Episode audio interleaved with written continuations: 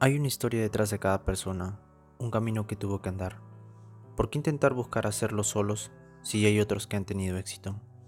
Podemos inspirarnos a conseguir nuestras metas en el testimonio de otros que ya lo consiguieron. Bienvenidos al podcast oficial de StarMats, un espacio de entrevistas a personas del área STEM y más. Hola, bienvenidos a la sección de entrevistas con StarMats, la sección 1729 donde charlamos con profesores y estudiantes del área STEAM y además compartimos oportunidades de posgrado. En esta oportunidad tenemos el agrado de que nos acompañe la profesora Roxana López Cruz. Ella es o tiene licenciatura en San Marcos y tiene maestría también en San Marcos en, en matemática. Tiene PhD en la Universidad de Arizona en matemática biológica ha estado haciendo su doctorado en el INPA también, tiene doctorado en, en matemática en la, en la Universidad Pontificia, Pontificia Católica del Perú y actualmente es profesora de la Universidad Nacional Mayor San Marcos y también es profesora en la Universidad de Lima. Eh, hola profesora, muchas gracias por aceptar compartir con nosotros. Eh, cuéntenos cómo está y qué es lo que está haciendo actualmente.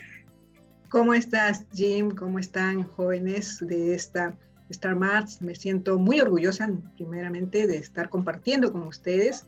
Es muy agradable para mí conversar con la juventud. Eh, bueno, pues te, te comento que actualmente, como tú lo mencionaste, soy profesora principal y también docente investigadora San Marcos, que es una categoría especial que se tiene dentro de lo que es la universidad. Asimismo, también eh, dentro de lo que es la categorización del CONCITEC, ¿no? Soy, eh, en este caso, soy de la categoría Carlos Monge 4. Eh, pues bien, lo que estamos realizando en este momento es el, en sí lo que siempre me ha apasionado, que es la docencia, la docencia en cuanto a la formación de generaciones, como lo hago en la Universidad Nacional Mayor de San Marcos hace más de 35 años. Eh, más, sí, más cuatro y medio que fue mis estudios dentro de San Marcos, así que tengo casi 40 años comprometida con la universidad. Y asimismo, en una etapa de formación básica con lo que es la Universidad de Lima, ¿no? donde también ofrezco mis servicios, y en ambas haciendo investigación. Dentro del área, como mencionaste, pero corrijo, porque mi doctorado es en matemática, lo que sucede es que eh, dentro de lo que hago en los últimos años es pues la parte de matemática biológica, que es eso, el, en, en, la actualidad el centro de lo que, de lo que hago. Listo, profesor. Eh, cuéntenos, cuéntenos un poco eh, sobre ya su vida desde niñez. Eh, ¿En qué momento usted se da cuenta del gusto por las matemáticas?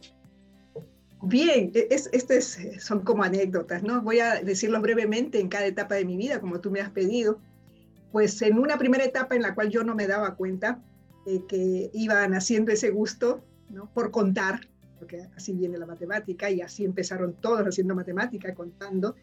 Eh, recuerdo, eh, sí recuerdo ahora porque lo he visto en algunos de los niños que en alguna oportunidad yo este, les enseñé. Eh, mi madre me hace recordar de que en la escuelita donde estaba se nos hacía contar con maicitos, ¿correcto? Llevábamos nuestra bolsa de maicitos hasta donde pudiéramos contar y entonces un día el, el, el profesor le dice, ¿sabe qué? Este, ya, eh, ya no la mande con su bolsita de maicitos. Entonces mi mamá se impresionó y dijo, ¿por qué? Porque ya se los contó todos y ya no tienen, ya, ya va a tener que comprar demasiados, demasiados maicitos para que su hija eh, cuente. Bueno, pues esa es como anécdota. Los años pasan y fíjate que este, en el tiempo ya de pasar a la, al, ya, ya, pasaba a colegio y paso a la secundaria, yo no quería pasar a secundaria. Quería, eh, sí sabía matemática y todo lo demás, quería ser costurera, pero no entrar a, la secundaria.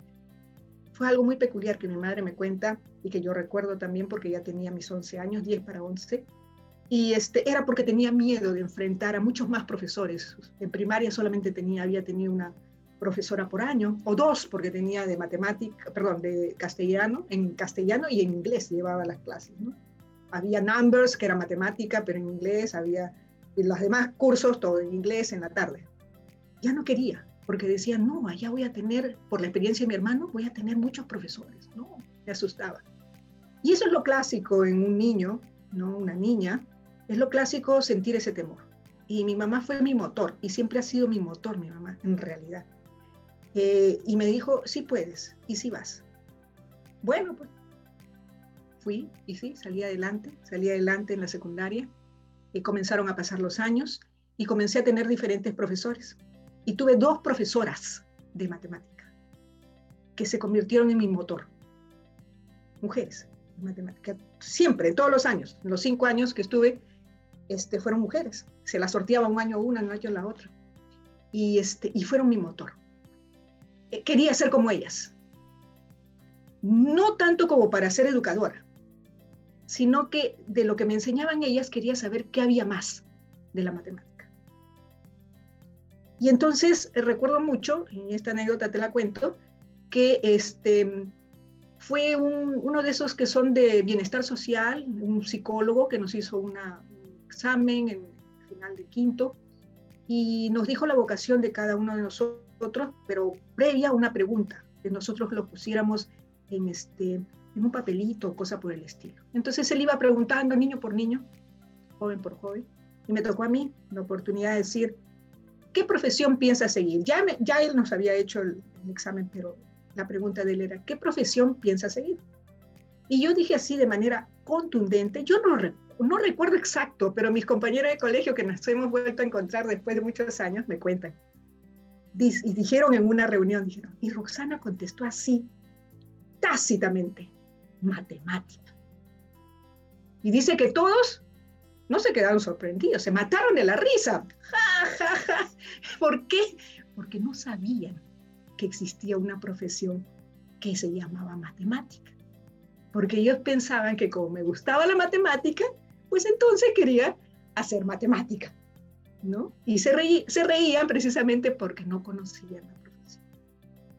Y lo seguí, había leído sobre ello, claro, en los prospectos, en las cosas, no había las facilidades de hoy en día, que el Internet me hubiera informado muchísimo más todavía, pero este, eh, decidí seguirlo. Y así este, pasé a lo que es la etapa de, la, de, de estudiar matemática. Ingresé a matemática, no, no, no, no, me... Recuerdo que postulé a la Villarreal antes de, de, San Marcos, porque quería practicar cómo era un examen de admisión. En Villarreal sí ingresé a educación, pero ese mismo año ingresé a San Marcos a matemática. Entonces dejé lo otro. Dije, no, yo quiero hacer matemática. Y mi mamá se llevó un susto tremendo el primer día que me dejó en, en la universidad, porque el sitio donde iba a estudiar lo vio oscuro, lo vio pintarrajeado, lo vio de todo, porque esa era una época muy difícil, en los años 78, 1978. Muy difícil porque ya empezaba lo que era la parte este, difícil de nuestra nación, ¿no? Donde habían personas que probablemente tenían un pensamiento demasiado duro para que este, los padres pudieran asumir de que sus hijos siguieran esa profesión. Y esa misma noche mi mamá me dijo, ¿por qué no vas a la católica? Postula a la católica, allá no vas a tener ese problema. Y yo le dije, no, yo quiero matemática y la quiero en la mejor, en San Marcos. Y así está. 40 años casi después, aquí me tienes, eh, en San Marcos aún. así que así fue, fue un poco la curiosidad de saber qué había después de la matemática. Y ya pues te iré contando dentro de lo que sigue qué cosa fue lo que descubrí cuando ya estaba en la profesión. Eh, ¿Y qué es lo que más le gusta de las matemáticas, por ejemplo? Mira, eso ha sido progresivo. Ha sido progresivo porque dentro de lo que uno se va formando, primero fija a sus ojos en la gente que le va enseñando, ¿correcto? Las uh, materias que se iban desarrollando no eran nada fáciles, definitivamente era un pues, totalmente diferente a lo que había visto en colegio y definitivamente este, pues era un, un choque, sí, sí, pero cuando uno ya tiene una propuesta y sabe que no debe salir de ella porque eso fue lo que quiso, eh, continué. Pero fueron surgiendo a lo largo del, tiempo gustos diferentes por la forma como se iba enseñando y las cosas que uno iba aprendiendo y la abstracción a la que uno se iba sometiendo, más allá de lo que significaba en los cursos de la época de colegio, de la época escolar. En la época escolar uno mantiene un, sistema de estudio, pero es un sistema de estudio que cambia en, la universidad. Y cambia porque la abstracción fue tanto en mí y ahí te cuento esta parte, de que yo, si bien tenía amigos en los primeros este, años, en los primeros semestres, era porque teníamos cursos juntos, todas las especialidades. Entonces yo tenía mis, mis, o sea, mis amigos eran de computación, de estadística, de investigación operativa y yo no tenía ningún amigo de matemáticas. Una recuerdo que después entró, pero este, entramos eh, ¿cuántos entramos? Entramos 60 en esa época. Entramos 60. Solamente creo que hemos quedado de mi promoción en particular, cuatro, que somos los que estamos recibidos en matemática. Después salieron unos cuantos más. No habrá pasado de seis o de siete. Y, este, y, bueno, pues cuando ya iban pasando los años, los semestres, el año, ya pues ya no iba a estar junto con mis amigos de computación, de estadística, de, de investigación operativa, tenía que estar junto a los colegas que iban estudiando matemática. Recién ahí los conocí, sabrás, tercer año, algo por el estilo, pero tampoco les hablaba. O sea, era una cuestión que así el estudio propio del matemático es concentrarse, ¿no? Y no mirar para ningún lado e inclusive termina mis clases, me voy a mi casa y sigo con mi trabajo. En esa época. Y entonces ahí viene nuevamente el apoyo que uno siempre recibe de los padres. Y fue mi madre la que me dijo, ¿te imaginas tú el día que te enfermes? Una gripe, algo. ¿Quién te va a prestar el cuaderno que ha hecho? Si no le hablas absolutamente a nadie en la clase.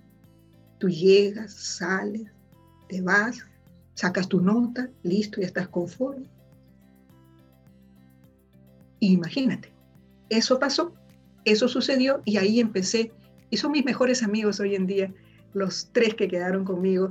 Eh, dos de ellos están en Brasil, uno está acá en Perú y yo también, ¿no? Entonces somos cuatro los que sobrevivimos a toda esa batalla y pues así nos encuentras, ¿no? En este, en este camino, en este avatar. Y continuando hablando sobre por las matemáticas, eh, ¿tiene algún teorema o algo en especial que, que, le, que le trae a la mente cuando habla de matemáticas? Ya, te, llevo, eso también es progresivo. Mira, si tú te das cuenta, porque hasta ahora existe, hay un, eh, una mayor parte de los investigadores dentro de la universidad, de los profesores dentro de la universidad, que son de EDP, ¿cierto? Ecuaciones diferenciales parciales. Bien, pues ese es casi el nacimiento de todos nosotros. Yo oh, nací eh, el gusto mayor ya para la investigación dentro de lo que es el curso de análisis funcional que me dictó el doctor ya fallecido Oscar Valverde Ayala. Él fue prácticamente el que me formó dentro de esa área del análisis funcional, luego con EDP. Este, hacíamos nuestros, nuestras reuniones de seminario fuera de lo que eran los cursos y llegamos a hacer muchas veces temas como teorías en mi grupo sin haber pasado por muchas cosas. E inclusive en ese momento vimos aplicaciones a lo que era el funcionamiento del, aparato circulatorio, utilizándose en grupos. Bien, en ese, eh, eh, conversando sobre ello, yo te podría mencionar algunos, que fue lo que progresivamente fue avanzando. Por, por ejemplo, por el análisis funcional, la entradita, el teorema de Hambana toda la teoría de operadores. Ya comenzó a hacer el gusto por ese lado. Luego pasé a trabajar con lo que es em, la parte de resolución numérica de las ecuaciones diferenciales parciales. Y eso porque eh, comencé a trabajar con el doctor Pedro Celino Espinosa. Él trabajaba en el método de elementos finitos, aproximaciones de las soluciones de las ecuaciones diferenciales parciales, y comenzamos a formarnos en ello Inclusive tuvimos un laboratorio que se llamó el de matemática computacional de elementos finitos. Y a propósito de eso, entonces ya pues ahí salió Teorema de Lax-Milgram. Era nuestra base para todo, ¿no? Elementos finitos, qué grandioso el método en sí, excelente. Mis dos tesis, tanto de bachiller como de licenciatura, ah, perdón, tanto de licenciatura como de maestría, son en elementos finitos, trabajados con el doctor Pedro Celino Espinosa, que fue mi asesor en ese tiempo. No pude continuar con el doctor Oscar Valverde porque él se retiró de la universidad, pero me dejó un, un gran bagaje en esos términos también, así que también fue muy grande eso. Pero te cuento una anécdota que muchos no lo conocen, que cuando uno llevaba el curso de seminario de tesis, uno no escogía el profesor. Lo que te tocaba en ese momento era lo que ibas a hacer. Y me tocó un profesor de álgebra que me enseñó hermosamente lo que es la teoría de Galois. Y él por la forma como lo habíamos estado llevando a cabo el seminario, él estaba segurísimo que yo haría la tesis con él. Pero bueno, pues la, vida es así, ¿no? La vida va dando trotes y pues eh, terminé con elementos finitos, ecuaciones diferenciales parciales, para las ecuaciones diferenciales parciales. Esa fue una primera etapa, la etapa de, la, de lo que es eh, el bachillerato, la licenciatura y la maestría, inclusive. Después de ahí partí para hacer lo que es los estudios de eh, doctorado. Todavía no había terminado la maestría. Sin embargo, tuvimos una calificación que nos llevó a, Renato Benasic, a El Ortega y a mi persona para ir al IMPA a estudiar el verano. Eh, dentro de ese verano eh, nos seguían calificando porque nos habían calificado ya en Lima, en cursos que hacíamos en la católica. Y calificamos calificamos este, los tres. Eh, en este caso, eh, al año siguiente íbamos a viajar porque todavía no habíamos terminado la maestría, pero ya teníamos calificado. Y retornamos, ¿no? Retornamos y estuvimos con, con Renato dos años en, en el IMPA. Eh, lamentablemente mi padre tuvo un derrame cerebral y yo tuve que retornar, pero fue una hermosa experiencia. Y ahí me formé en sistemas dinámicos. ahí entré a esa parte de sistemas dinámicos, me encantaba eh, lo que hacían allá. Este, eh, y pues ah, hay muchos teoremas hermosos que hoy en día yo los utilizo justamente para mis trabajos. Pero la vida era así y no terminé el doctorado en, en el IPA, sin embargo me dio un vuelco tremendo. ¿Recuerdas cuando te conté que yo no le hablaba a nadie, siquiera muy aislada? pues el INPA me cambió, a pesar de que el INPA en sí es una institución donde están todos, cada uno en su oficina y bien cerrados. Sin embargo, me permitió a mí el viaje y el observar de todos, este, cambiar inclusive mi forma de enseñanza y, y comencé a dar un vuelco diferente a lo que era mi vida antes del INPA. Luego del INPA, mi padre falleció, me quedé con mi mamá y vino años después un viaje para dar una conferencia en Europa, eh, perdón, en Ecuador. Y en Ecuador conocí al hombre que eh, años después, un, par de años después, me llevó a los Estados Unidos. Ese mismo año, él me dijo, cuando, por estar, fíjate lo que sucedió y quiero contarlo porque muchos alumnos jóvenes pueden tener la misma oportunidad. ¿Cómo fue esa oportunidad? Yo fui a dar una conferencia, la di en inglés, perdón, miento, la di en castellano, mis slides estaban en castellano, era sobre mi tesis de métodos de elementos finitos, y había sentados entre el público, pues como siempre, gente del extranjero, ¿no? que estaban ahí, de, conferencistas, yo iba solamente, yo no iba a dar una conferencia, pero al nivel que yo tenía, ¿no? que era ya, ya tenía la maestría, pero a ese nivel.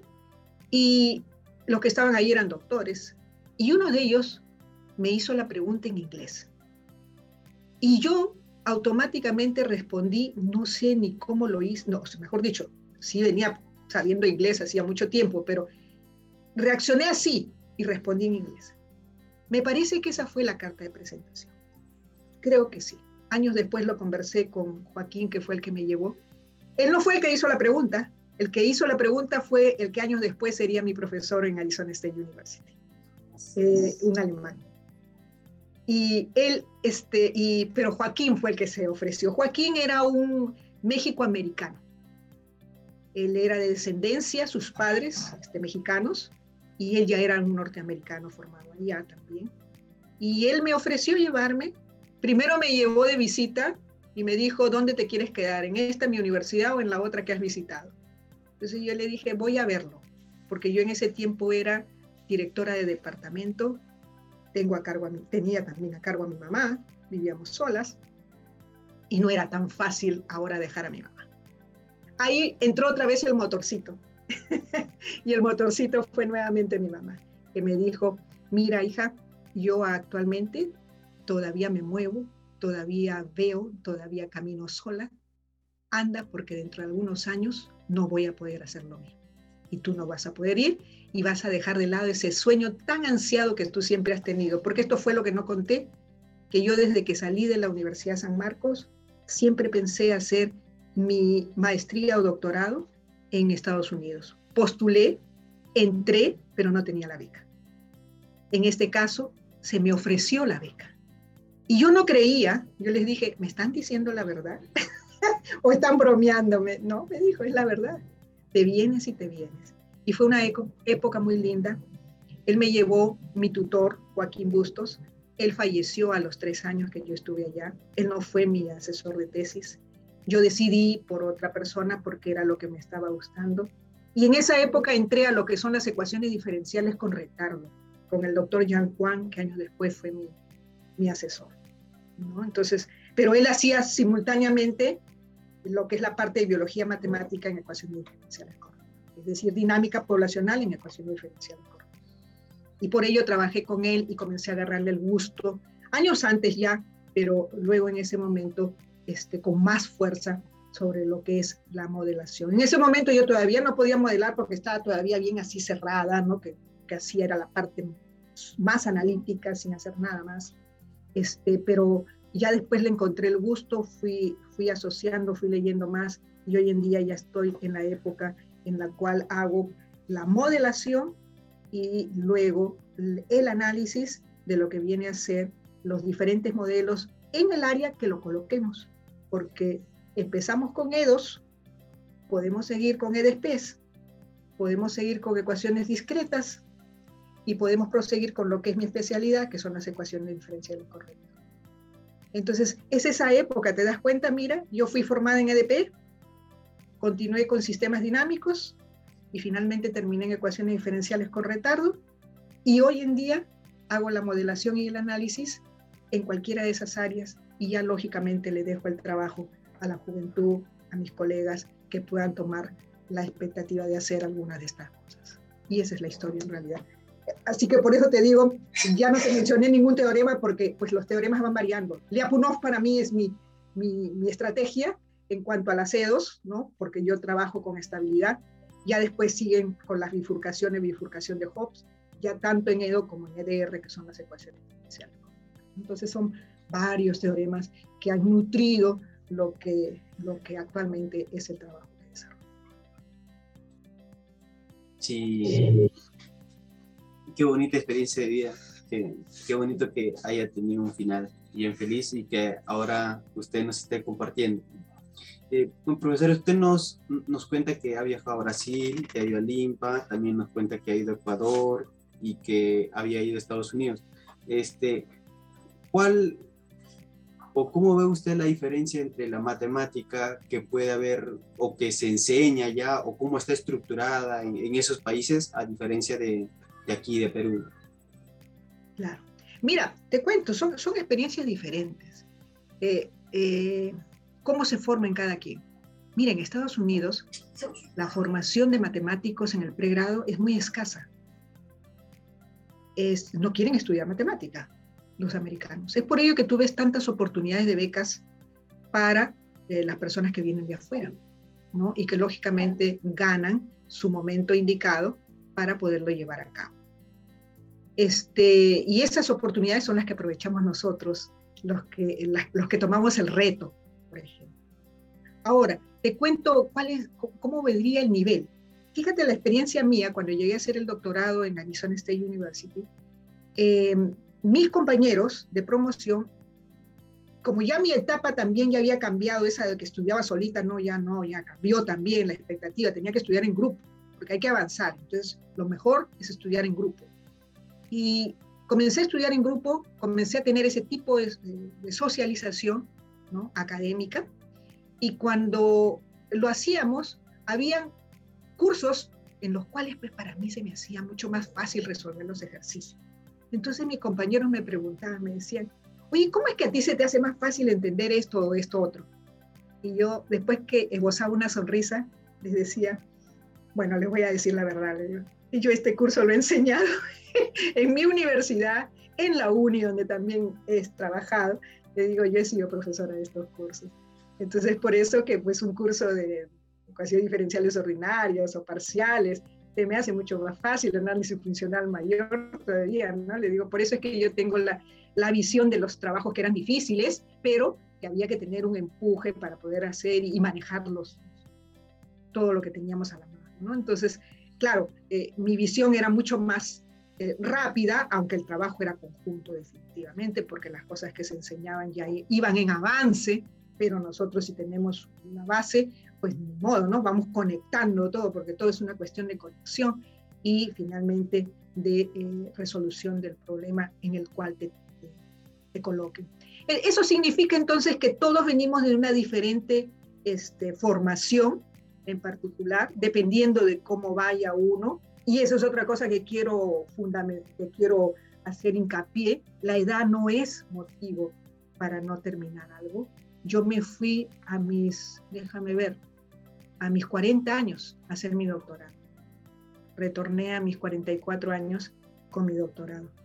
Este, cosa que eh, hoy en día, afortunadamente con mis alumnos ya no lo veo porque van jóvenes y eso es muy bueno y terminan jóvenes también su doctorado. Pero la edad no es obstáculo para llegar a tener todas las cosas que uno quiere. Lo que pensé, lo conseguí. Ahora pienso otras cosas más, pues a echarle ganas para poder conseguirlas también más adelante, ¿no? Pero eso es, por ejemplo, ¿no? Entonces yo tenía colegas de las diferentes, este, um, de los diferentes países y que venían lógicamente con este, unos esquemas dentro de lo que habían sido formados, diferentes probablemente, con mayor o menor eh, facilidad que unos que otros, yo iba con una ventaja en el caso de Estados Unidos. Ah, el caso de Brasil, ahí sí ya éramos más parejos. Todos íbamos más parejos y casi todos éramos del área latina, ¿no? Este, tuve un compañero chino en Limpa, pero era pues lo, raro, lo extraño, ¿no? Todos los demás hablábamos por lo general castellano, inclusive en las clases muchas veces este, teníamos clases en castellano porque hasta el profesor era de habla castellana, lo cual no se daba en el otro lado, ¿no? En el otro lado sí o sí inglés y si no, nada. Entonces, ahí ahí pude apreciar eh, cuál era la formación cuando viene de base, o sea, de los primeros años, y cuál es la formación ya cuando están cada quien en una etapa diferente, como es la maestría rumbo al doctorado. Eh, profesora, ahora que usted ya, ya ha pasado por, por, muchos, por muchas etapas, tanto aprendiendo, enseñando, trabajando, eh, ¿Usted cómo se considera que ha sido usted en, el, en, el pregrado? ¿Ha sido una alumna aplicada, buena, mm, quizás no muy buena? Ok, bien, este, te voy a contar, ni una ni la otra. En realidad he sido ah, algo así como muy entusiasmada por lo que hago.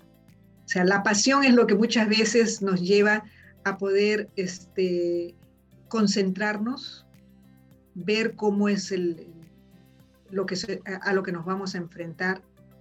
Por una profesión como esta, en la cual a muchos nos califican de nerd, es muy difícil decir que uno pues es súper inteligente o cosa por el estilo, que los... Nunca fui jalada, eso sí es cierto, nunca fui jalada, pero eh, por ejemplo ya no tenía las excelentes notas que pude tener en el colegio, definitivamente no.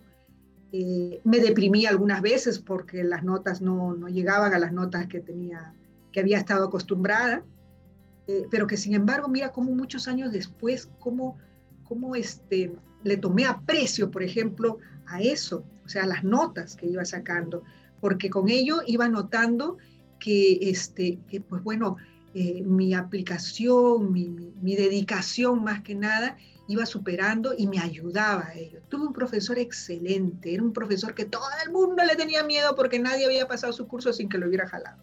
Y ese profesor Tantalián, Miguel Tantalián, qué recuerdo tan hermoso.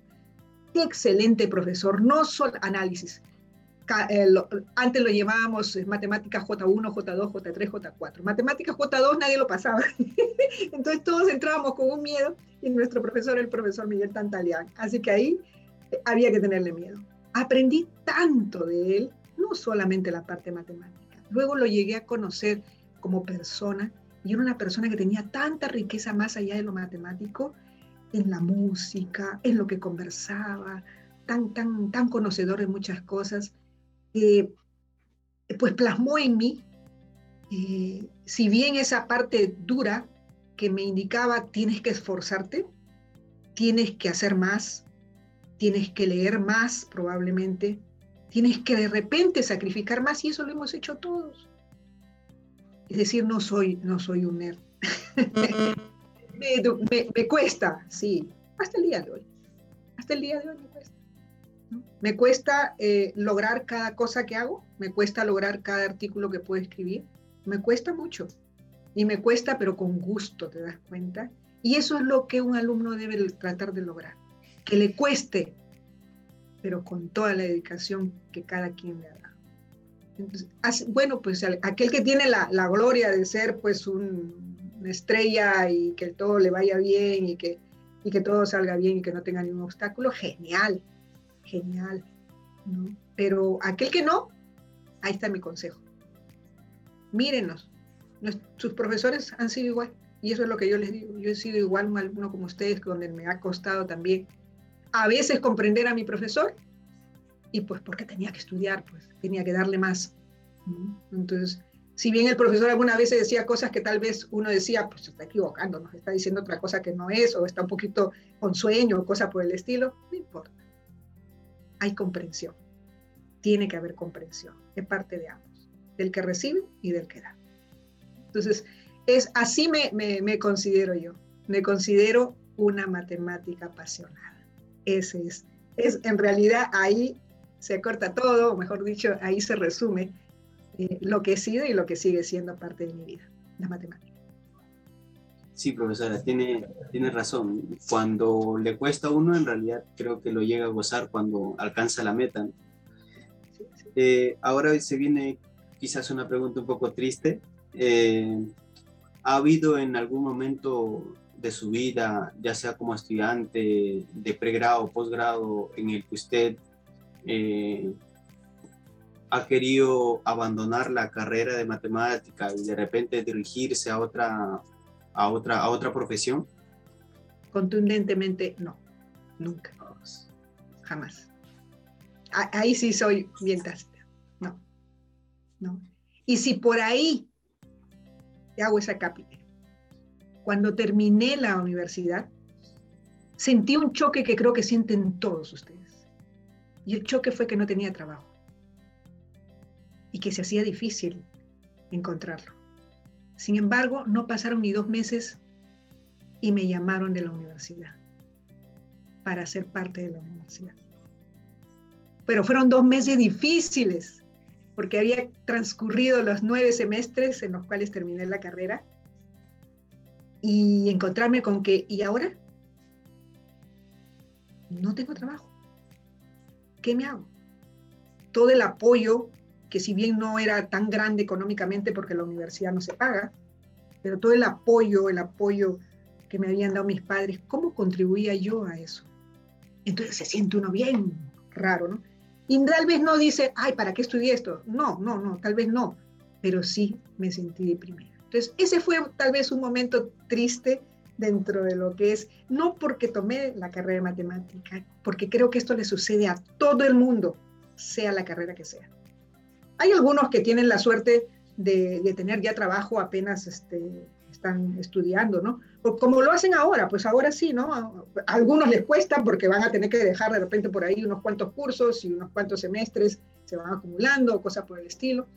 Pero bueno, en, este caso, te voy a ser sincera, no es que mis padres me dijeron, no, no, no trabajes. Lo que me dijeron, no, no trabajes, fueron mis profesores. mis profesores me dijeron, no, no, no, no, tú no te entretengas, tú sigue estudiando. Pero yo quiero trabajar, quiero hacer este, horas de, de, enseñanza. No, no, no, tú sigue trabajando. perdón, sigue estudiando. No, nada de trabajar. Bueno, dije yo, será parte del, de la, del acompañamiento a la mujer en matemática, que no quería, pero que bueno se daba por parte de los profesores. Pero bueno, ese, ese fue un momento este, duro dentro de lo que uno hace en la carrera, pero creo que todo el mundo lo pasa. Pero luego fue muy alegre, a los dos meses. Sí, sí, profesor. Eh, bueno, ahora hablemos sobre biomatemática. Eh, en palabras sencillas. en palabras de, de, un divulgador matemático, eh, quiero que nos tome nuestra mano y que nos lleve a pasear por los paisajes de biomatemática a través de estas preguntas. Eh, por ejemplo, ¿qué es biomatemática y cómo así usted decide este, dirigirse hacia esa área o rama de las matemáticas? Ok, mira, eh, biomatemática puedo yo compararlo eh, con lo que nosotros antes conocíamos como la física matemática es lo que los biólogos le llaman la biología teórica. He encontrado en mi camino muchos biólogos que saben muy bien manejar los modelos matemáticos. Manejarlos. Lo cual significa, por ejemplo, modelar y entenderlos.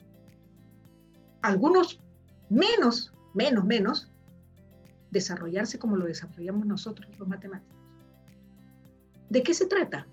Se trata de hacer matemática para resolver fenómenos biológicos. Pero también al revés, se trata de conocer algunos aspectos dentro de la, biología, en este caso yo le llamo en general ciencias de la vida, para poder generar conocimiento matemático.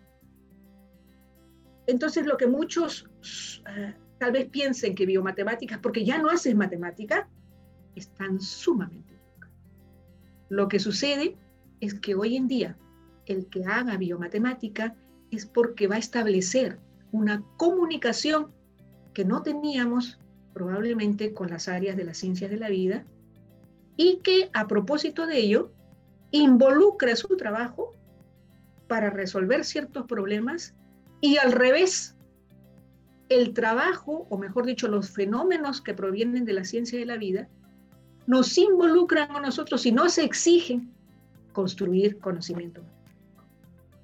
Entonces, eh, esto no tiene, eh, bueno, tiene mucho tiempo de, lo, de que hablaron de biología, de salud, de medicina y de matemática, hace muchos años nuestros antiguos matemáticos, solamente que no, no eran escuchados por ese lado, eran escuchados y reconocidos por la parte matemática solo, pura, como, como fue mi formación, este, en la cual se, se, manifestaba.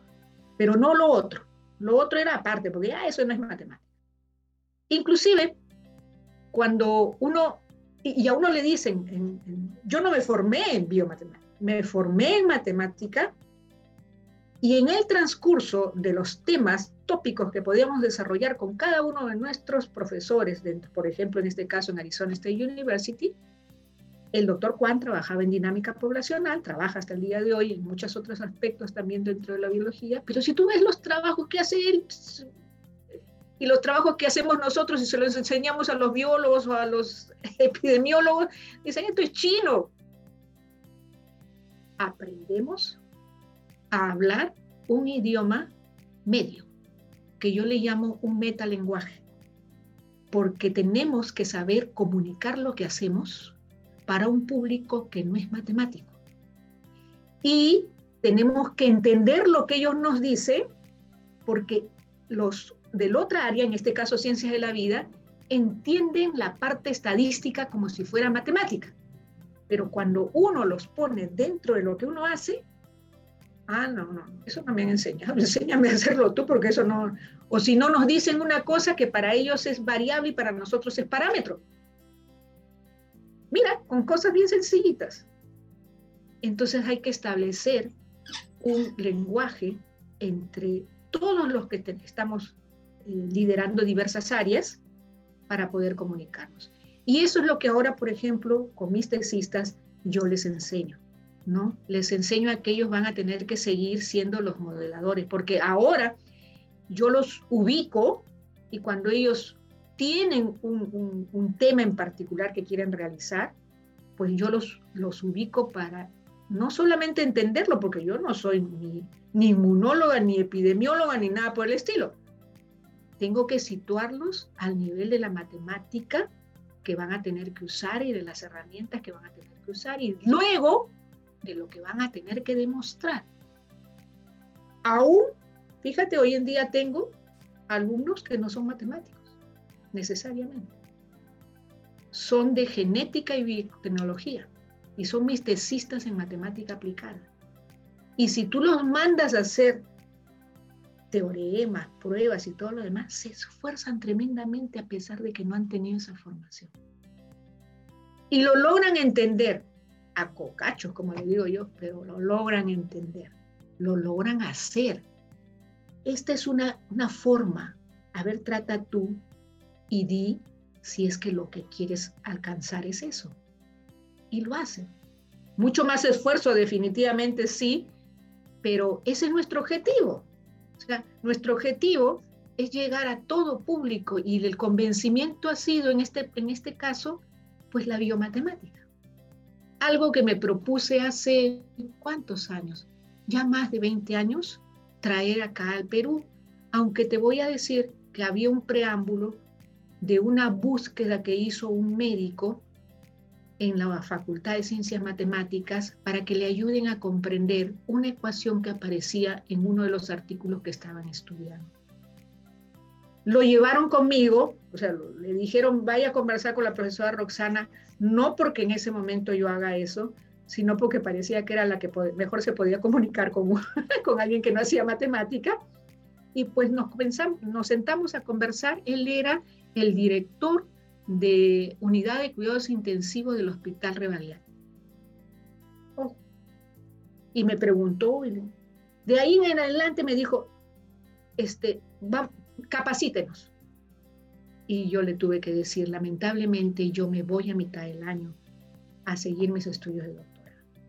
Pero le voy a dejar tres personas en cada área que usted necesita para que capacite a sus, a sus este, médicos de la UCI, de la unidad de UCI.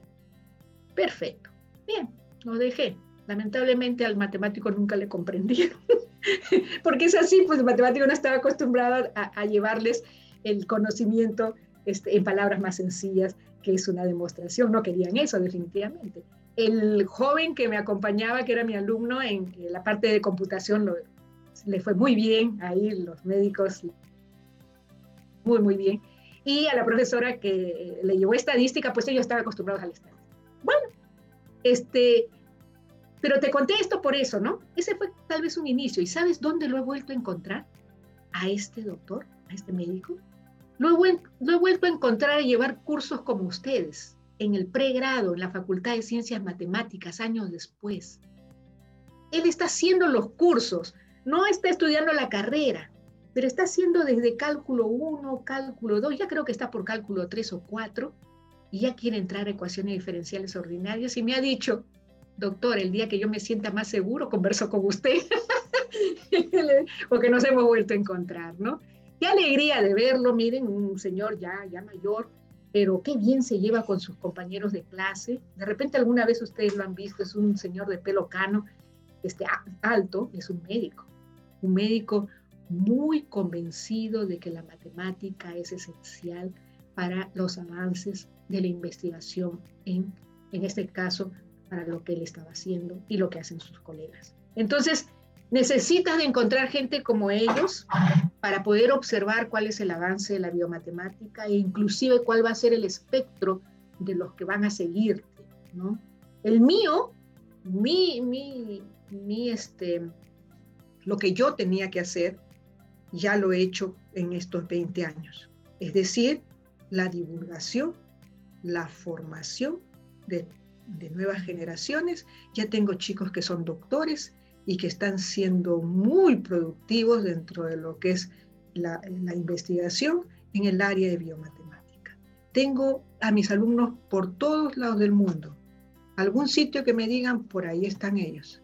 Entonces, están haciendo sus maestrías, otros sus doctorados, otros ya terminaron su doctorado y la gran mayoría, porque tengo otros que, siguen, pero en el área de matemática nada más, este, están dentro del área de la biomatemática, otros más de la tecnología y, así, ¿no? Porque me concentré también cuando regresé de Estados Unidos, me concentré con la Escuela de Computación Científica. Ahí tengo uh, varias promociones de jóvenes que hoy en día están trabajando este, aquí en el Perú, en, bancos, en, instituciones de investigación, fuera del Perú, que están eh, ya viviendo, ya haciendo toda una vida de investigación por allá, y pues que, y, que llaman a sus colegas, a, sus, a los chicos, para que sigan fomentándose esto de hacer los estudios fuera del país. Es una oportunidad. Aquí también les damos la oportunidad. Ya te comento, ya tenemos jóvenes que no siendo de la carrera están siendo muy productivos y están por sacar ya artículos que están de, que cuando lo lean sus compañeros van a decir este que le pasó no ya, ya, ya está ya de, de, de matemático o cosa por el estilo entonces ese es, ese es el, camino, ese es, eh, ¿qué te digo? Ese ha sido este, tal vez un reto de la biomatemática en el Perú. Eh, en las dos últimas intervenciones que tuve, tanto en una conferencia en Argentina como ahora último en Colombia, eh, me sentí muy, muy emocionada porque este, recibí mensajes de gente que sin ser peruanos me dijeron, eh, profesora, nosotros nos da gusto verla ahora en, en la cámara porque este, no la conocíamos, pero sí conocíamos su trabajo, porque nuestras tesis de pregrado fueron en base a sus trabajos. La verdad es que me sentí eh, bastante emocionada. Ya con mis chicos acá en Perú me siento emocionada, pero pues con gente que uno no conoce y que sabe que han utilizado al menos alguna vez un trabajo que ha hecho uno, este, decir que se sentían conmovidos de, poderme conocer, al menos por la pantalla, pues es bastante grande. Entonces, esas son cositas que no están traducidas en dinero, pero que están en el gusto de lo que uno se propuso y de lo que uno tendrá que seguir fomentando. Sí, profesora. Profesora, eh, ¿hay algún modelo clásico o fundamental que de repente todo alumno que quiera dirigirse por esa rama debería saber? Sí, sí, este, pero son diferentes áreas. Eh, como tú alguna vez habrás escuchado alguna de estas cosas, dentro de la biomatemática hay dos áreas destacables, pero no las únicas. Las destacables, que son las que más se, utilizan, y hoy en día por esto de la pandemia, mucho más todavía, es la epidemiología matemática. Esa es una. Eh, ahí, por ejemplo, es un modelo base, es comprender lo que es un modelo que determina las cualidades epidemiológicas de una población. Y esas cualidades en particular, básicas, son el que no tengas nada, el que te enfermes y el que te recuperes o mueras. ¿Correcto? Dependiendo de qué tipo de enfermedad sea la que estés analizando. Entonces, en ese caso, lo que todos los que ahora estén escuchando deben haber escuchado en algún momento es el modelo CIR, el famoso modelo CIR, que está siendo, que se fue publicitado desde el, inicio, por ejemplo, del COVID-19, que fue así como se pensó, pero que ahí viene la riqueza y el desconocimiento de una enfermedad como esta que se llama enfermedad emergente porque no conocíamos nada de ella. Entonces ese CIR, que inicialmente nos ayudó a poder observar los posibles escenarios posteriores, que eso es lo que estudia la biomatemática, los escenarios posteriores, eh, nos ayudó a conocer algo de cómo venía dada la dinámica de la enfermedad, y cómo iba a progresar justamente esta enfermedad. Y ya luego vienen todas las modificaciones las cosas complejas. Actualmente, por ejemplo, estamos analizando un modelo de costo-efectividad de un modelo epidemiológico. ¿no? Entonces ahí ya comenzamos a colocar lo que en realidad necesitan, por ejemplo, las oficinas de salud pública para mostrarle a las autoridades y decirle, miren, este va a ser el gasto si es que nosotros no invertimos, por ejemplo, en vacunación. ¿no? Si es que la gente no se vacuna. Otro, ¿cómo es que influye lo que diríamos nosotros es lo mediático, la propaganda, la publicidad, los periodistas, el periodismo, los canales, etcétera, etcétera. ¿Cómo es que influyen a dar una buena información para que la gente no se vea en desconocimiento y a veces en errores de lo que es vacunarse? ¿Y qué es lo que disminuye la velocidad de la vacunación y por lo tanto un gasto mayor que tiene que hacerse en la economía de nuestro país y de todos los países? por ejemplo, ese ya es un, un modelo bien complejo, que eh, se enmaraña tanto que, que, matemáticamente probablemente no podamos hacer un análisis muy especial, pero sí computacional. Y sí se puede ofrecer también al público una implementación computacional que los que manejan eso lo puedan utilizar. Estamos trabajando en eso justamente con los tesistas de esta temporada que me han tocado en la maestría y, este, y discutimos todas las noches, imagínate, ¿no? O sea, eh, no tenemos clases todavía, las clases empiezan la próxima semana, pero eh, seguimos trabajando todas las noches discutiendo, no, esto es así, no, esto es así, eh, hay que colocarle esto, no, esto es así, esto es así. Eso es Y eso es entusiasmarse, porque el otro día, pues si no estamos en clase, ¿para qué voy a, a estarme reuniendo, no? Este, total, yo tengo que cumplir mi, mi creditaje, se terminó. No, ese es el trabajo. Y ese es lo bonito de esto. Y lo bonito, ¿sabes qué es? Te hablé de epidemiología matemática porque es el boom de los últimos, dos años. Pues está la ecología matemática, está la inmunología matemática, está la matemática para el cáncer y así sucesivamente para todo lo que es este hermoso cuerpo que tenemos todo, que es tan inteligente que ya no solamente, ojo, ¿ah? No solamente ecuaciones entran en esto, sino que la inteligencia artificial, los datos. Y, bueno, y eso es, eso es la, la biomatemática en sí, y, es, y eso es pues lo que, lo que eh, abre las puertas, aún está abierto. Y por lo tanto, no solamente tomamos a la matemática como un medio, es decir, como una utilidad, sino que tenemos que generar nuevas formas de poder este, elaborar y llevar a cabo algunos estudios cuando ya son más complejos los modelos o las áreas en las cuales nos colocamos para hacer un análisis. Sí. Profesora, sobre, sobre el estudio que comentaba, del, del COVID-19 sobre los gastos que, que pueden haber. Eh, es un proyecto que usted lo está trabajando y que está próximo a, a publicarse. Te, te, comento, mira, la mayor parte de, las, de, de los modelamientos que suelo hacer es por pregunta de mis colegas, ahora amigos, epidemiólogos. Ellos son los que me ponen el compromiso. Desde que se inició esto de la, del COVID, por ejemplo, tuve conversaciones con un miembro, no voy a decir su nombre, pero él, lo sabe, nadie, un miembro de ese comité que se formó, ¿no? Perspectiva, por ejemplo. Perspectiva, perspectiva, no recuerdo el nombre. Pero ese primer, este, ese primer grupo de, eh, de científicos, de expertos, así le llamaban, que colaboraban con el presidente de ese entonces. Y con él, por ejemplo, trabajábamos así también de madrugada cuando él me comenzó a preguntar, mira, necesito saber sobre los muertos para poder este, mostrar las gráficas y esto. Necesito saber sobre el martillo para achatar la curva, tanto que se hablaba de eso, ¿no? Eh, porque tenemos solamente tantos, tantos uh, camas y, y, si el, y si esto se dispara, ¿hasta dónde van a ir? Eh, queremos mostrar eso. Y sí, conversando, conversando, este, le mostré, le dije, yo no voy a hacer un CIR solamente, porque con un CIR no te respondo a todo lo que me estás contando. Dame un par de horas, una media mañana, y, más tardecito conversamos sobre el modelo y también había que implementarlo. Ah, eso es una cosa de las que no me enseñaron en, en la universidad y he tenido que ir conociendo. ¿Y tú sabes quiénes?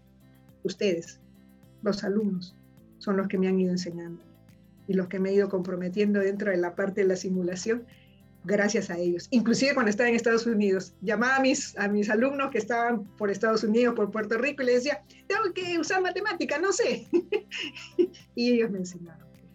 Pero bueno, como te digo, ahí fue unas primeras preguntas, ahí fueron los primeros modelos que conformé. Después vinieron las medidas no farmacéuticas, que son como el aislamiento, otro conjunto de modelos que también propuse y que están escritos y que están indicados.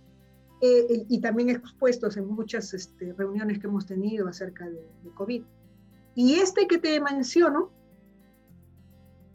también es por preguntas que hizo un expresidente de, este, del Instituto Nacional de Salud. Él, por ejemplo, es muy, muy afín a los modelos matemáticos y me envió una... parece este modelo? ¿Tú crees que lo puedas entender? Primero porque, claro, pues vio como 10 o 11 o 12 ecuaciones. Entonces, este, le digo, a ver, vamos a ver, vamos a leerlo. Y, lo, le hemos implementado, o sea, mejor dicho, no ese modelo, sino el modelo en el cual ya le contestábamos las preguntas que ellos querían. Y, y ese modelito decía mucho, pero el artículo, por ejemplo, no dice nada sobre la parte matemática, solamente que es una propuesta. Y es una muy buena propuesta, trabaja muy bien. Ya la implementamos computacionalmente para que cualquiera ponga el numerito que desee y vea cómo corre y cómo, y cómo se van moviendo las diferentes poblaciones epidemiológicas, los diferentes índices de, pérdidas, por ejemplo, eh, de productividad y los diferentes costos que se le va a ofrecer. Por cada tipo, en el caso que nosotros estamos haciendo, es por cada tipo de recuperado. Hay recuperados en casa, en hospital, en UCI, etcétera, etcétera, etcétera. Entonces, es un modelo bastante grande eh, que, como vuelvo a repetir, eh, el, uso, el, el, uso de él es lo importante, la interpretación, pero ahí me apoyan pues las partes epidemiológicas. Entonces, ese trabajito eh, pronto va a ser este, publicado eh, con el apoyo y la participación de los epidemiólogos también y de los chicos tesistas que son que están contribuyendo para este trabajo. Bueno, y esa fue pues la modelación y las, y las perturbaciones que, a las que se le ha hecho, eso es lo nuevo para ese, para modelo. Pero muy interesante, me encantó, me encantó. Y, y, después también de ello hay muchas este, cosas que han hecho mis jóvenes este, tesistas, que ya están uno de ellos por Alemania, y, este, y por ejemplo, e implementaciones computacionales que han hecho, muy buenas que hasta el día de hoy nos sirven para hacer un análisis de sensibilidad de los parámetros hacia las, hacia los, las ecuaciones diferenciales que tenemos trabajando y que nos sirve a todos y es excelente porque él tuvo que aprender estadística de la nada porque la estadística que le enseñaron no le servía y para hacer la implementación él tuvo que estudiar la parte estadística muy, muy buena implementación. Eh, ¿La podrán mejorar eh, otros? Claro que la podrán mejorar, como él mismo dijo. Y este, esto es para un inicio y después para que sigan los que prosiguen este camino de la biología en particular. Eh, pasando a, a, otro tema, a otro tema sobre sus, sobre sus publicaciones, eh, he visto que ha publicado un modelo matemático con retardo del VIH. Sí, claro. Eh, Ese fue, sí, sí, sigue, sigue, sigue. Referente a eso, ¿qué nos puede contar? Ok, mira, eso es bien simpático. Eso nace primero, y como todo, cuando uno modela en con retardo, siempre nace en una ecuación diferencial este, ordinaria o en un sistema de ecuaciones empezar, ese es el entendimiento. Ahí entiendes tú qué cosa es lo que quieres, eh, cómo quieres ver esa modelación, porque están indicando que la, situación, el fenómeno, funciona así. Entonces, una vez que ya uno tiene el modelo en ecuaciones diferenciales ordinarias, lo puede resolver con todas las herramientas que tenemos para los sistemas dinámicos. Perfecto. Se puede ver muchas cosas más, pero por ejemplo, si te piden, ok, entonces ahora, esta es una situación de una enfermedad, como era la del VIH, pero tiene una diferente, un diferente comportamiento cuando consideras grupos etarios. Ah, ok. ¿Qué significa eso? Mínimo, joven y adulto. Les da a los jóvenes, claro, porque inclusive los bebés, porque puede provenir de las mamás. Le da a los mayores, sí. Y en los menores, antes de, la, de lo que vendría a ser el, este, la actividad sexual, lógicamente es mucho menor, como se va a ofrecer la infestación pero en los que ya tienen actividad sexual en adelante es mucho mayor. ¿Correcto? Entonces, ahí, por ejemplo, ya separaste por, por grupos etarios. Entonces ya aumentó el número de, de ecuaciones este, ordinarias. Ok, con sus diferentes bemoles que tienes que colocar por A o B este, cosas que van sucediendo en el camino y eso sucedió, por ejemplo, el hecho de que ahora madres infectadas pueden dar hijos sanos eso no se veía antes, y se tiene que poner la probabilidad de ello, y entonces eso es lo que diferenciaba de los anteriores. Producto de una, de, de una lectura de estudios que uno tiene que ir a hacer acerca de la enfermedad o que tiene que.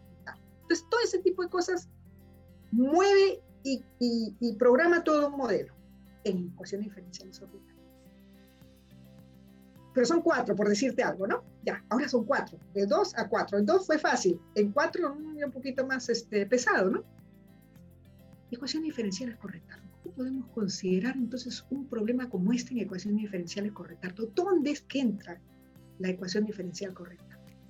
Bueno, pues yo de lo que estudié teóricamente sé que la ecuación diferencial correctardo o el sistema ya no tiene condición inicial punto, sino tiene como condición inicial una función.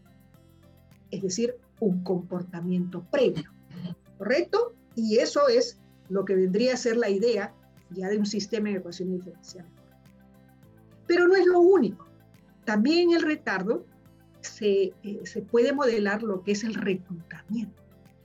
Reclutar dentro de una integral con un núcleo que sufre un retardo, ¿correcto? Este, la, los grupos etarios. Entonces, lo que tenía como cuatro, ahora lo voy a tener como dos. ¿Por qué? Porque voy a implementar en la, en la que está este, dada como el grupo etario de mayor eh, posibilidad de ser contagiado, que en este caso sería en el adulto, voy a colocarle a los jóvenes, pero no como ecuaciones diferenciales ordinarias, sino como un reclutamiento a través de un retardo. Y de un, retardo que en este caso es eh, de, de reclutamiento. ¿Correcto? En ese momento ya tengo formulado un sistema en ecuaciones diferenciales y el análisis acerca de ello es lógicamente con mayor atractividad. Eh, es complicado trabajar en ecuaciones diferenciales con retardo, pero sabes lo que te proporciona. Debido a ese reclutamiento, te proporciona lo que viene a ser los movimientos oscilantes, que es lo que, lo que se prevé en cualquier modelo. Porque los modelos son bonitos cuando los muestras en ecuaciones diferenciales ordinarias, ¿no? Casi no muestran nada bien suave los cambios y todo lo demás. Tiene picos, todo lo que quieras, baja, listo. Pero es bien suave. Sin embargo, todo lo que sucede en la vida, y lo decimos siempre que enseñamos derivadas, está en constante cambio. Y en ese, ese cambio muchas veces es no esperado y es intrépido a veces, ¿no? Pero sigue una línea, correcto, como, lo, como las EDO, ¿no? Pero se va moviendo, se va moviendo y muestra esa cuestión oscilatoria que probablemente después también continúe tendiendo a bajar. Por ejemplo, cuando estamos analizando la, eliminación de la enfermedad. No se elimina así tan suave, sino oscilatoriamente, convergente. Y eso produce una ecuación diferencial con retardo que está viniendo justamente de una integral que considere ese núcleo.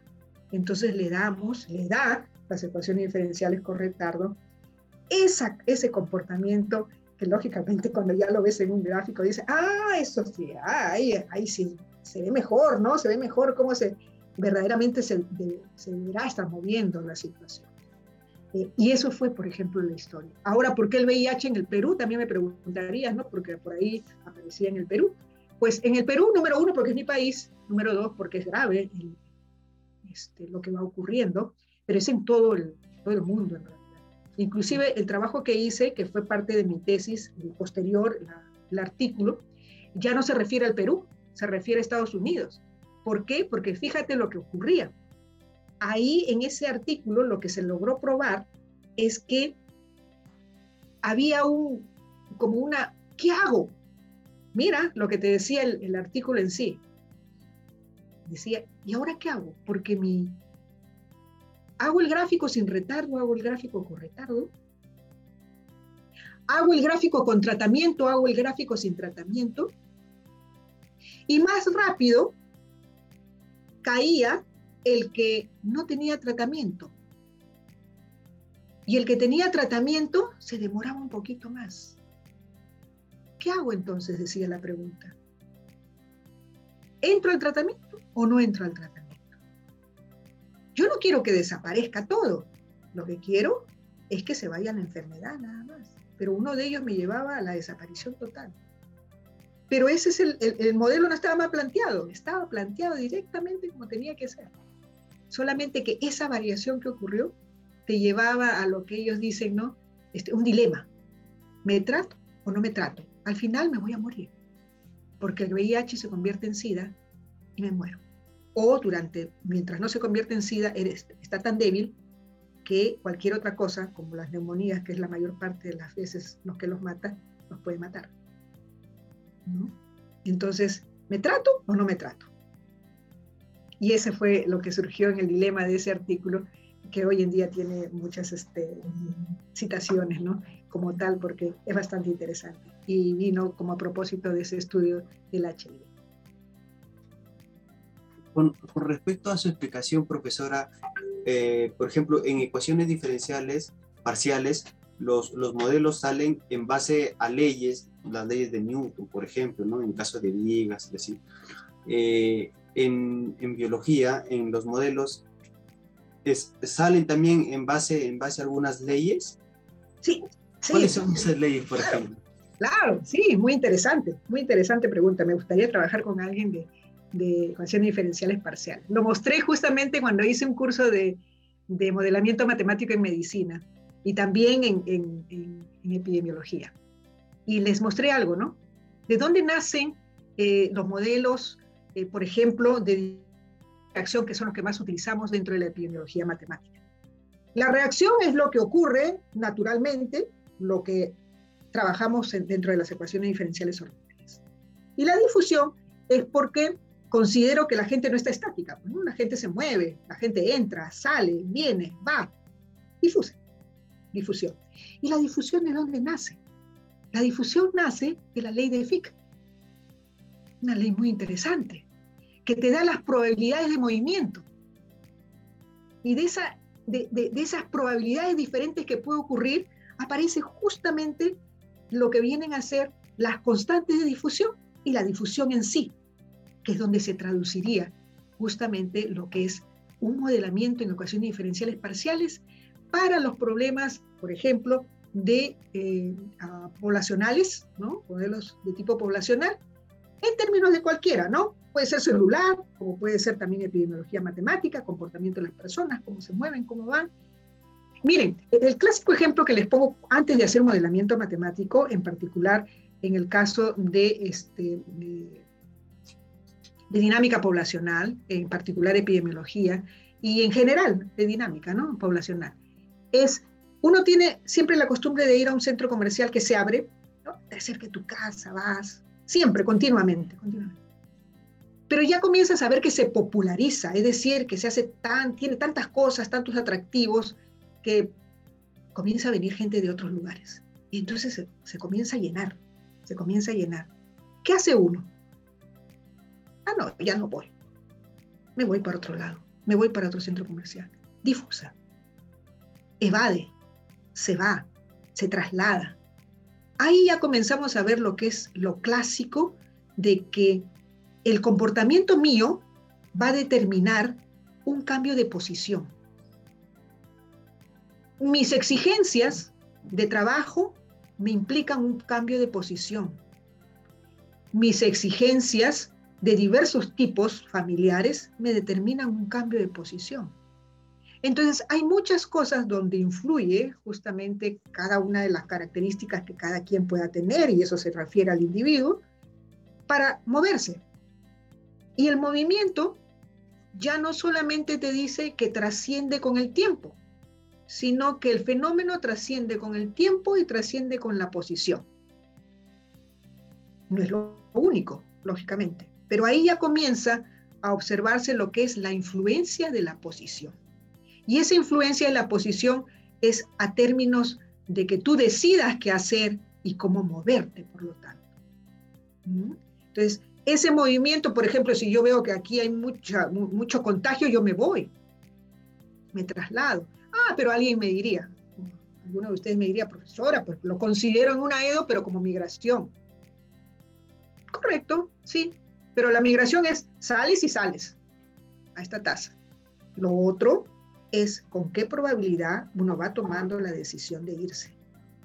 Y eso hará que aparezca un término de difusión con más o con menos, con, con la característica correspondiente a él y se introduce. ¿Correcto? Entonces, ese, por ejemplo, es el ejemplo más básico que les doy a los chicos cuando comienzan a pensar en ello. Pero les pongo otros más, ¿no? Porque un fenómeno, por ejemplo, epidemiológico también depende, ahí también entra la parte de la edad, no de los años, no del tiempo que pasa, sino de la edad que tienes. Y entonces ahí entraría una nueva eh, variable independiente del cual dependen los fenómenos que estemos analizando. Entonces, ese es muy interesante eh, observarlo. Como te digo, siempre que, veo a alguien que, quiere introducirse al área de epidemiología matemática y se introduce por un modelo que ha visto dentro de lo que es la EDP, porque pues el joven, el, colega, les gusta la EDP, pues, ¿no? Entonces lee, ah, acá hay una con EDP. ¿De qué habla? Está hablando, pues, del dengue. Ah, perfecto, ya, genial. Pero no entiende cada uno de los términos que vienen ahí. Y muchas veces dicen cosas que no son las correctas. Entonces, eso, eh, claro, puede animar a cualquiera que hace DP, pero cualquiera que ya tiene el conocimiento, jóvenes que ya están formados dentro de lo que es la modelación matemática, entra a la discusión. Y eso es bueno dentro de la ciencia. Eso es bueno dentro de la investigación. Me dice, no, está equivocado, lo que está diciendo usted no es cierto. Y eso es, por ejemplo, lo que usted ve en los seminarios que tenemos eh, de, biomatemática. Gente con mucho recorrido y gente que ingresa a la parte de la modelación matemática y que recibe los argumentos y las críticas probablemente de estos expertos y comienzan las discusiones, porque muchas veces los jóvenes también tienen sus fundamentos bien puestos. Y entonces empieza una discusión sana que te lleva a hacer cada vez trabajos más eficientes. Entonces, la CDP es un camino para mí que espero algún día encontrarme con algún joven que quiera trabajar dentro del área del EDP, porque tengo muchas cosas que les podría decir para que lo, lo, hicieran, ¿no? y, y, sobre todo la relación también que existe con la EDP y la EDR, que algún día les comentaré cómo es. Así que son, son cosas fascinantes, que uno puede ir de aquí para allá, de allá para acá. Y no son las únicas, como vuelvo a repetir, las ecuaciones, no hay muchas otras cosas más donde ya están algunos exalumnos míos, son bastante interesantes. Eh, bueno, hablando sobre modelamiento, nos estaba hablando un poco, eh, también he visto otra publicación sobre la enseñanza de la matemática y el modelamiento matemático. Si nos puede comentar también un poco sobre, sobre claro, eso. Claro, me acuerdo que esa conferencia, si no me equivoco, la dicté en la Universidad de Lima y era para una reunión internacional de educadores de la matemática. Entonces, eh, siempre he recibido con agrado las invitaciones. Eh, en ese caso tenía, estaba yo representando la Universidad de Lima y dije, pues bueno, pues vamos a hablar eh, en términos de lo que hago yo actualmente y de lo que es la enseñanza en sí de la matemática en todo nivel, que es desde el nivel primario hasta el nivel superior. Pues entonces dije, ¿qué hago? Bueno, pues lo que hago yo, modelamiento matemático, y esto cómo se puede implementar para una mejor educación de la matemática en sí. Pues lo que traté de, decirles es que la modelación matemática es el mejor camino para introducir al alumno este, el gusto por ah, el tener que hacer un curso de matemática. Porque por lo general lo que le tenemos es miedo, porque empezamos de frente con las leyes, con las cosas, la, la definición tal, va para allá, va para acá, pero no le decimos, por ejemplo, qué es lo que va a hacer con ello, qué es lo que puede hacer, o qué es lo que resuelve este otro joven que siguió esta carrera, o qué es lo que este, podría hacer ese otro joven, eh, o de repente tú, pero el otro te apoya, y cómo es que se hace el trabajo conjunto. O sea, esa es una de las cosas fundamentales que expliqué en ese momento. Los llevé desde un modelamiento matemático, jugando con las con las este, hojitas que uno va viendo crecer cuando le pide a un alumnito que ponga un, eh, de primaria, que ponga un frejol, ¿no? Y que lo deje crecer y que vaya día a día contando el número de hojas que va saliendo, ¿no? Entonces ese proceso es un proceso diario, ¿no? tal vez lo, lo, llevamos a uno continuo cuando une las, los datos que tiene y forma una, una curva que se le podría asemejar a muchas de las que después le va a enseñar. O simplemente le está enseñando al joven a que haga una estadística con su tablita ahí y vaya diciendo, ah, mira, se duplicó, oh, sí, al, día siguiente sucedió esto, ah, esto es progresivo, dos, cuatro, seis, ya, ya según como sea el nivel, lógicamente en ese momento estaba en el nivel primario, en el nivel secundario ya se le pone proyectos, desafíos, ¿no? Desafíos. Es la mejor manera de enseñar matemáticas, pero no es todavía la forma como podemos en algunos niveles. Hay que enseñarles lo que podemos hacer luego, pero hay que enseñarles el ABC, porque tampoco los podemos tirar a la piscina y le decimos, ya, pues bueno, esto es matemática. No, eso no es matemática. Eso es la motivación. Y eso fue lo que quise mostrar con el modelamiento matemático. Y claro, ya después le mostré a nivel ya este, superior qué es lo que se podría hacer siguiendo una misma línea, ¿no? Dentro de lo que era el ejemplo que había puesto desde, muy pequeñitos hasta lo progresivo. Eso fue lo que mostré en esa conferencia. Y creo yo, y, es una experiencia muy este, vista dentro de lo que hacen los jóvenes en los Estados Unidos, en la etapa secundaria, por ejemplo, ¿no? lo que ellos le llaman el K13, K12. Esas etapas de los últimos años de la secundaria, ellos ya hacen experimento, trabajan con derivadas, trabajan con Lo que hacen aquí los colegios este, de paga, ¿no? Algunos, no sé si algunos nacionales lo hacen, pero los que hacen esos colegios privados hoy en día ya, ya vienen con esa, con esa idea, ¿no? Ahora, no sé cómo lo enseñen, este, he visto algunos, en particular en la Universidad de Lima, eh, que bien, son bien rápidos para comprender, ¿no? Este, pero ya después se detienen. ¿Por qué? Porque como uno sigue una, una etapa de, enseñanza, tópicos, tópicos, tópicos, pues hay que mostrarles parte motivadora. Ese fue el, el llamémosle la palabra misma, el motivo de esa, o la razón de esa, de esa conferencia que di que este, bueno, fue muy animosa, al menos para mí, eh, estar ahí. Eh, ellos hacen otras cosas, definitivamente. Esa fue una etapa de la muestra de alguien que hace matemática eh, tratando de motivar para estudiar matemática. Ese es en realidad el resumen. Bien, profesor. Bueno, justo me acordé de la pregunta anterior cuando usted nos hablaba que le gustaría trabajar con un, con un edepista. ¿Usted se refería a un edepista que, egresado, que está en la maestría, que está en doctorado o en, o en general? en cualquier nivel, en cualquier nivel, en cualquier nivel. En cualquier nivel siempre hay este, eh, las formas en las que uno, si es un nivel que, que, está dentro de lo que es un estudiante de EDP, pues a ese nivel ya se puede comenzar a hacer un estudio con las herramientas que tiene. ¿no?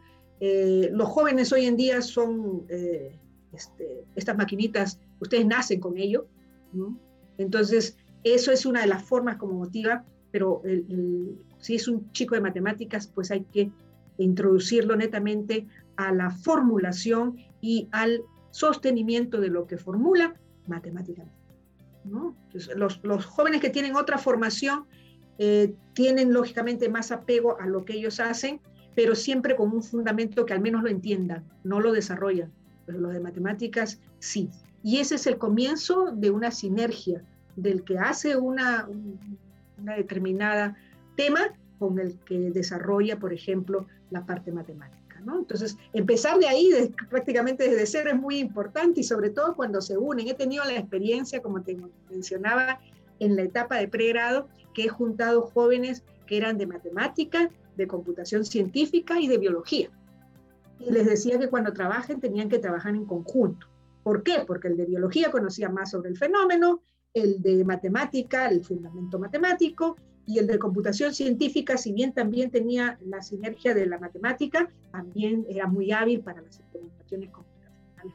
Entonces ahí hay un trabajo, pues, me hubiera gustado trabajar con un estadístico también por ahí, porque eso se le ve mucho mejor. Y por ahí un meteorólogo, como lo hacíamos en el Instituto, eh, perdón, en la Dirección General de Epidemiología, cuando trabajé ahí algún par de años como asesora externa de esa dirección. ¿no? Entonces, en, eso, en, estos, ah, en esos términos a eso me refiero con este. Ahora, con los chicos de maestría, pues la mayor parte de los con los que trabajo, pues eh, trabaja en EDO y ahora en EDR, ¿no? Conmigo les digo que si ellos quieren seguir el doctorado, seguiremos trabajando fuerte en la parte que es de EDR, pero si ellos quieren hacer EDP, muy bien, estamos dispuestos a hacerlo. Actualmente yo no, no estoy dentro del, del staff de... Estoy dentro del staff, pero no enseño en el doctorado de matemática, pero estamos eh, ya orientados, ya hemos formulado algunos escritos sobre eh, un futuro, tener una cátedra este, dentro de la unidad de posgrado,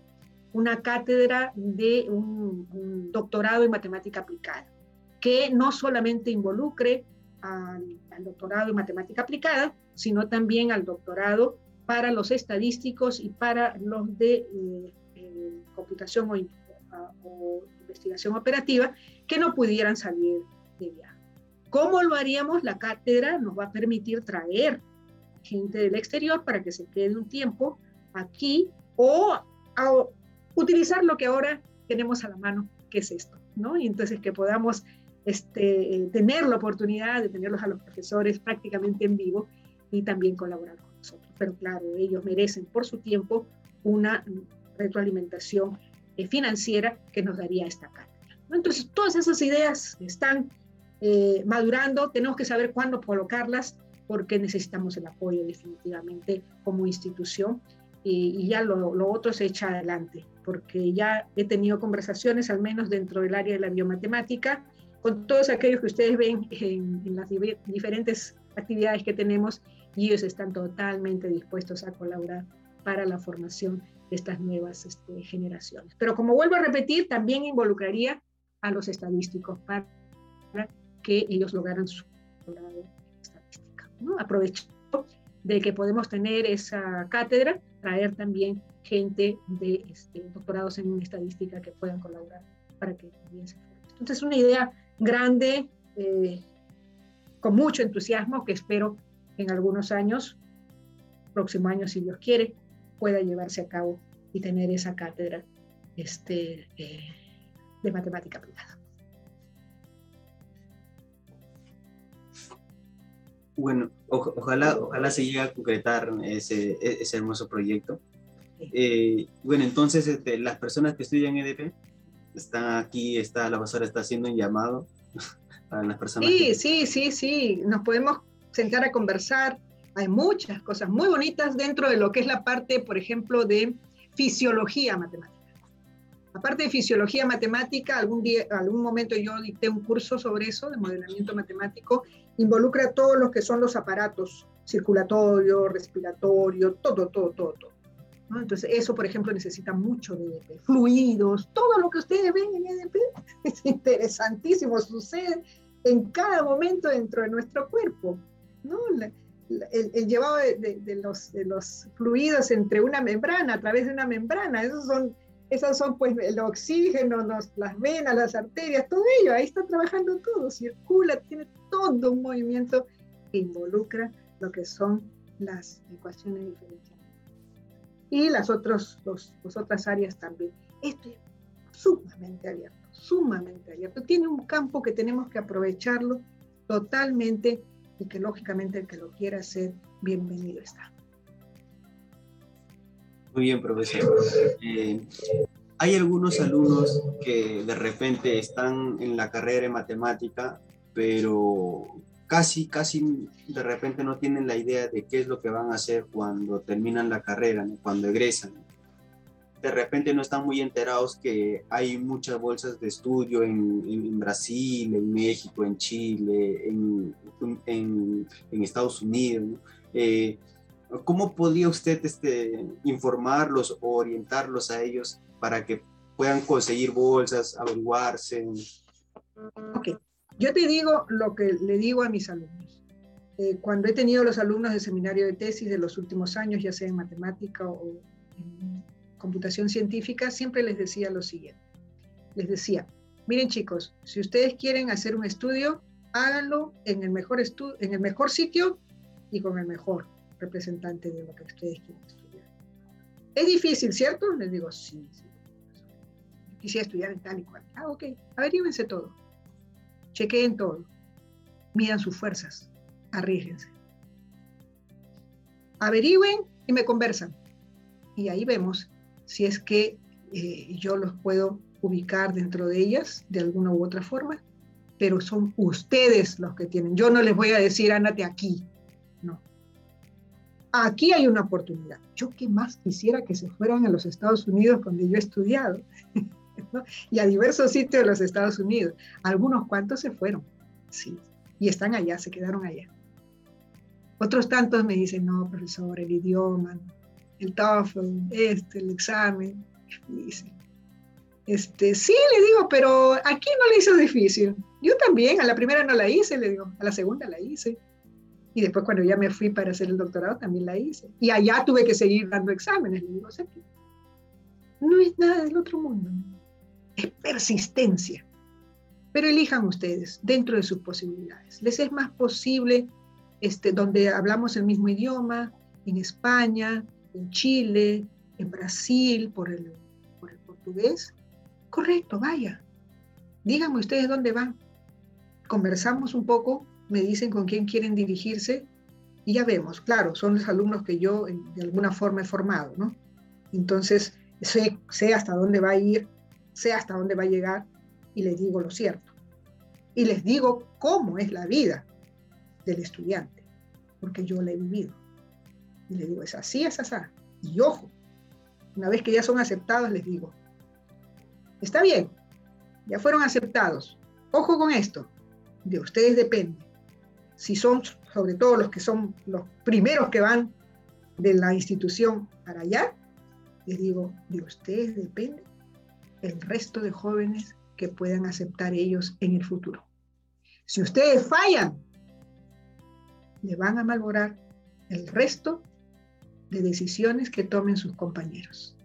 Así que van con mochila, Sí, van con mochila, no solamente de sus cosas, van con la mochila de la representación de la mejor universidad de América, que es la Universidad Nacional Mayor de San Marcos.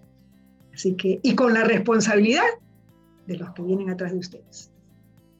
Entonces, ¿qué mejor que mostrarle a los chicos que todavía no han ingresado a la universidad ese futuro que nosotros palpamos día a día, que son ustedes, los que ya están fuera, que son los otros que quieren salir. Entonces, esa es la mejor manera de hacer una buena campaña para esta profesión nuestra. Sí, tiene razón, porque probablemente en la carrera de matemática o en la carrera de matemática haya más salida que en las otras carreras, ¿no? Porque, bueno, no sé, no estoy muy enterado, quizás haya también, pero yo creo que aquí sí hay muchas oportunidades por lo que ahora he podido vivir. Pareciera que se abren muchas puertas cuando termina uno la carrera de matemática y hay mucho.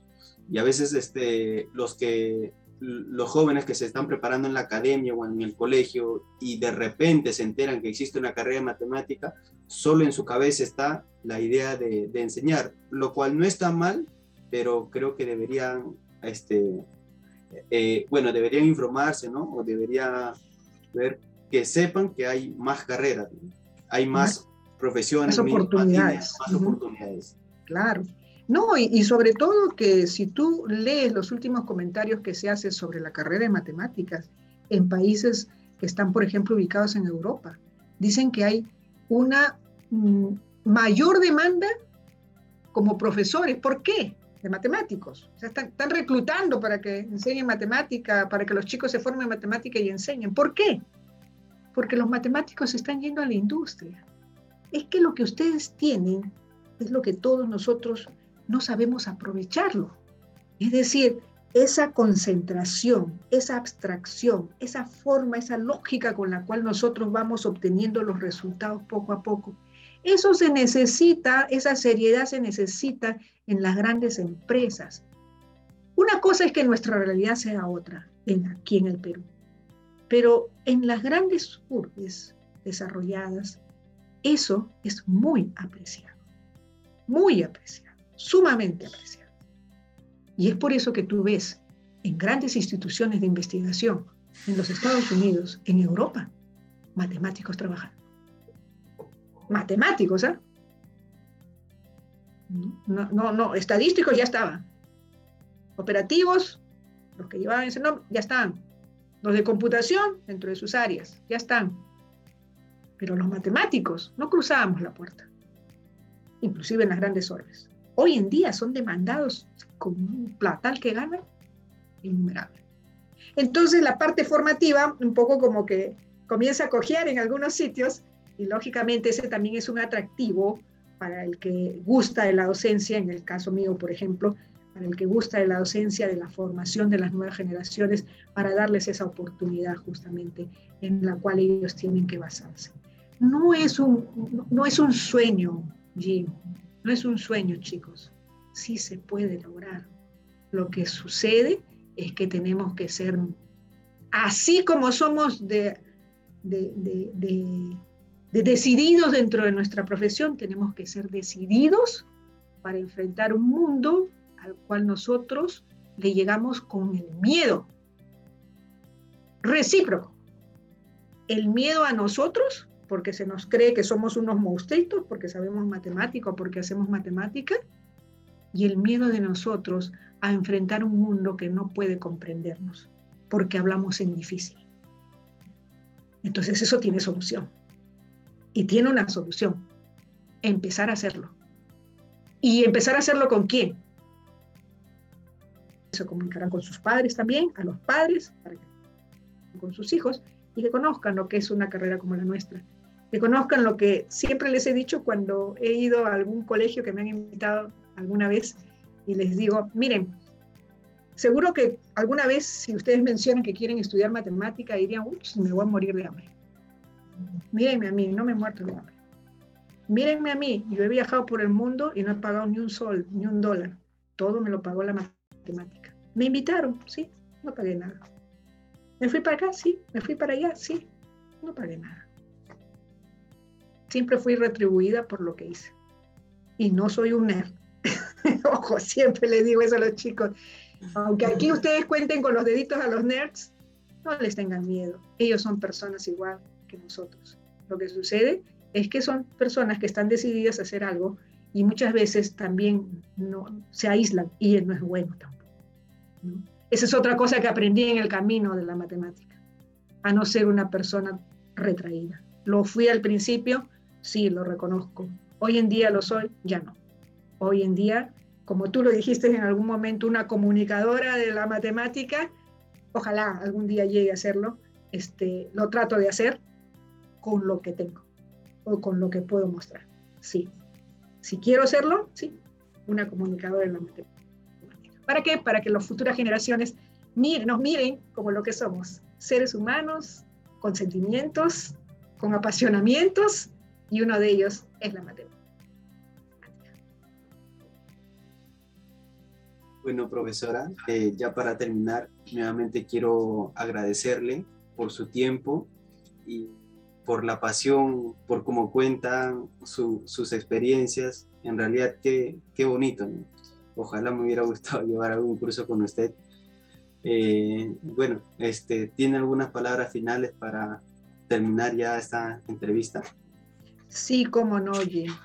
Quiero agradecerte a ti, a Jesús, a Jorge, a todos los jóvenes que están detrás de este proyecto, porque siempre confío en la juventud. Y siempre quiero que esa pasión que uno lleva por dentro sea transmitida a cada uno de ustedes. Es cierto que tal vez no fuiste mi alumno, pero en estas actividades que los veo, pues veo que tienes ese apasionamiento que tal vez a tu, edad yo no la tuve, la he tenido con el transcurso del tiempo, por querer transmitir y por querer ver más gente. Y voy a hacer un acápite en este momento, porque uno de los intereses míos mayores en este momento es que se vean involucradas más mujeres, más niñas en este campo. Eh, no lo he mencionado, lo menciono ahora. Ese es uno de los proyectos en los cuales eh, no solamente yo, sino muchas mujeres en matemáticas que tal vez ustedes no conozcan, pero están alrededor de todo nuestro país, ¿no? Pero hayan mucha más, se multiplique por 10, por 15, por 20, por 1000. El apasionamiento que sí sé que existe en los colegios, pero que probablemente por mitos, por miedos, no se les fomente a las niñas el estudiar una carrera como la a los padres, que algunos probablemente miren esto, este, les voy a decir, miren, yo tuve yo tengo a mi madre que pensó antes de que yo ingresara a la universidad que yo fuera médico. Cuando ingresé a la universidad, el puntaje que tenía era para entrar a medicina. Entraba a medicina, pero entré a matemática. Pero mi mamá nunca me dijo no. Es decir, por dentro ella quería que fuera médico. Miren, años después estoy relacionada con la medicina, con la ciencia de la vida. Es que la vida es así, la vida da vueltas. Entonces, ya tienen ustedes una muestra de personas en matemática que pueden involucrarse con cualquier área. Tenemos la capacidad de hacerlo, no como conocedores de esa área, sino como apoyo a esa área. Antes éramos solamente limitados a la pizarra y al plumón, o a la tiza en mi tiempo. Ya no, ya hemos pasado ese muro y tenemos que pasarlos todos. hemos pasado unos cuantos, perfecto, lo pasaremos todos. Estos jóvenes que ustedes están viendo, lo están pasando también. ¿Por qué? Porque quieren que las nuevas generaciones conozcan lo que es su profesión, en lo que se están formando y que se multiplique, al igual que ellos, y las esperanzas y los logros que ellos obtengan sean también logros de sus hijos. Y que no se van a morir de hambre, no se preocupen. Vivimos bien, tranquilos, con nuestro esfuerzo, como lo hacen en cualquier profesión. Lo que sucede es que nos tienen miedo, pero no se preocupen ni como profesores tengamos tanto miedo. Los cursos son difíciles, sí. ¿Y qué no es difícil en esta vida? Que no es apreciado si no se adquiere con el ímpetu y las ganas y los tiempos y los sacrificios. Dejen que sus hijos postulen a la carrera de matemática. Se las recomiendo totalmente. Y ojalá algún día pueda tener alguno de sus hijos junto conmigo y junto con nuestros colegas para que vean ustedes lo que van a hacer en su futuro. Visítenos. Estamos en la de Ciencias Matemáticas de la Universidad Nacional Mayor de San Marcos. Tal vez hoy en día este, de manera virtual. Entonces visítenos a todas las actividades que tenemos. Ahí se dará cuenta lo que hacen los matemáticos. En la parte pura, como se le llama, que ahora hoy en día ya tampoco no se llama así, ni pura ni aplicada, no hay línea simple hacemos matemática para todos. Eso es lo que queremos que se entienda. Matemáticas para todos. Hay parte de la que hacemos netamente teórica, es cierto, que también algunos de sus chicos querrán conocer, pero también les mostraremos la otra parte, que es la parte en la cual apoyamos a las demás ciencias. En el caso mío, ciencias de la vida, en el caso de otros colegas, ciencias económicas, el caso de otros colegas, ciencias sociales, en todas las áreas se puede contribuir, aparte de las que ya teníamos en ciencias básicas como es la física y la química. Aparte de ello, hay muchas más cosas que ver junto con nuestros colegas de todas las áreas. Entonces, chicos, convenzan a sus padres cuál es su vocación, las matemáticas. Gracias. Y felicitaciones, chicos. Felicitaciones. Y muy agradecida por esta invitación, que espero sirva de motivación a muchos jóvenes. Muchas gracias, profesora, por, la lección que nos está dejando. Bueno, esto es todo con Star Maths. Los esperamos para una siguiente entrevista. Esperemos que les haya gustado a todos. Hasta pronto.